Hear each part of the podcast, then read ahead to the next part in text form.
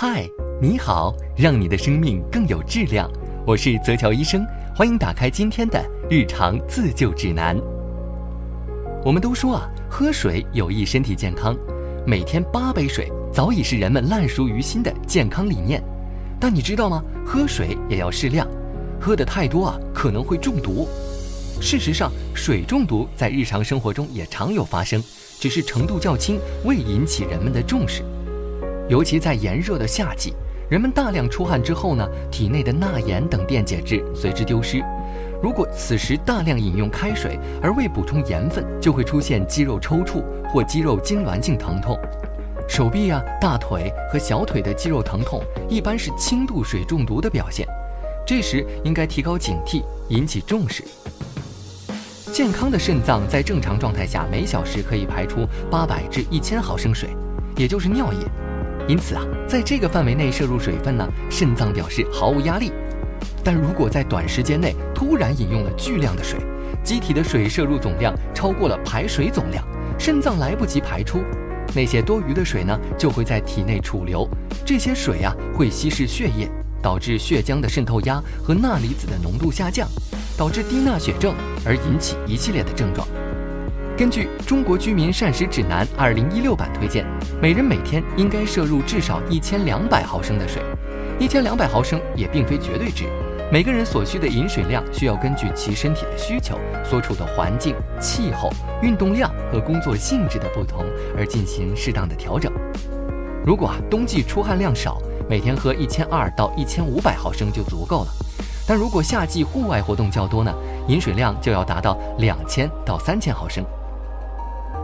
而对于那些患有泌尿系统结石、痛风、高脂血症的人来说，不论什么季节，出汗量多少，每天至少需要摄入两千毫升以上的水，这样呢，有利于病情的稳定。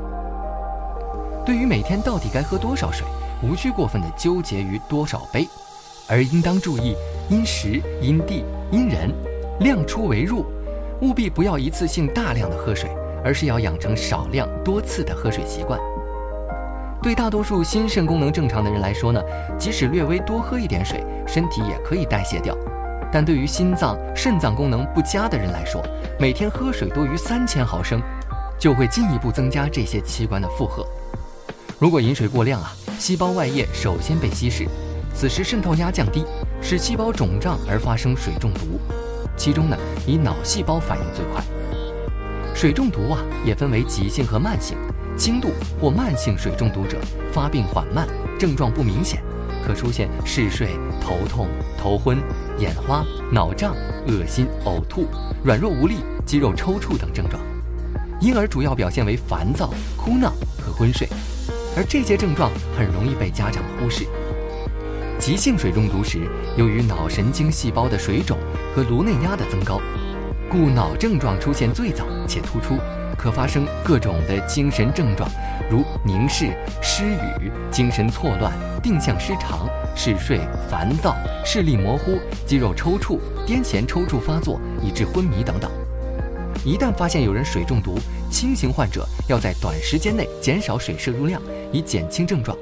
重症患者呢，一定要及时送往医院。注意，一定不要再予以喝水。此外，患者在水中毒时会出现不同的症状。应把患者放平，可避免因症状发作而引起的意外伤害。同时啊，也为救治提供了一个比较合适的体位。为了避免发生水中毒，正确饮水是我们每个人确保膳食合理的基础，也是保持健康的基本条件。夏天喝水，首先要遵循三大原则：一是要适量的补充淡盐水。对于运动员、农民、军人、矿工、建筑工人、消防队员等身体活动水平较高的特殊人群，在大量出汗以后呢，补充水分时要适当的喝一些淡盐水，以补充人体大量排出的汗液带走的无机盐。这样既可以补充机体需要，同时也可以防电解质紊乱。二是喝水要少量多次，口渴时。不能一次猛喝，应该分多次喝，且每次饮用量少，以利于人体的吸收。每次以一百毫升至一百五十毫升为宜，间隔时间为半个小时。三是要避免喝冰水，夏季气温高，人体的体温也较高，喝下大量的冷饮会使胃肠黏膜突然遇冷，从而使原来开放的毛细血管收缩，引起消化系统疾病。通常情况下，十摄氏度至二十摄氏度的水比较适合夏季饮用，既能解渴降温，又不会刺激消化道黏膜。总之啊，水对人体很重要，最好可以养成间歇的饮水的习惯，尤其是年长的人啊，对口渴的敏感性降低，长时间不喝水会增加缺水或者脱水的风险。失水时间过长呢，不但会引起机能、新陈代谢、抵抗力的下降，还会使皮肤失去光泽和弹性，变得干瘪、暗黄、皱纹增多。想要保持健康，一定要坚持喝足量的水。今天的日常自救指南就到这里了，欢迎各位朋友转发分享，我们下期再见。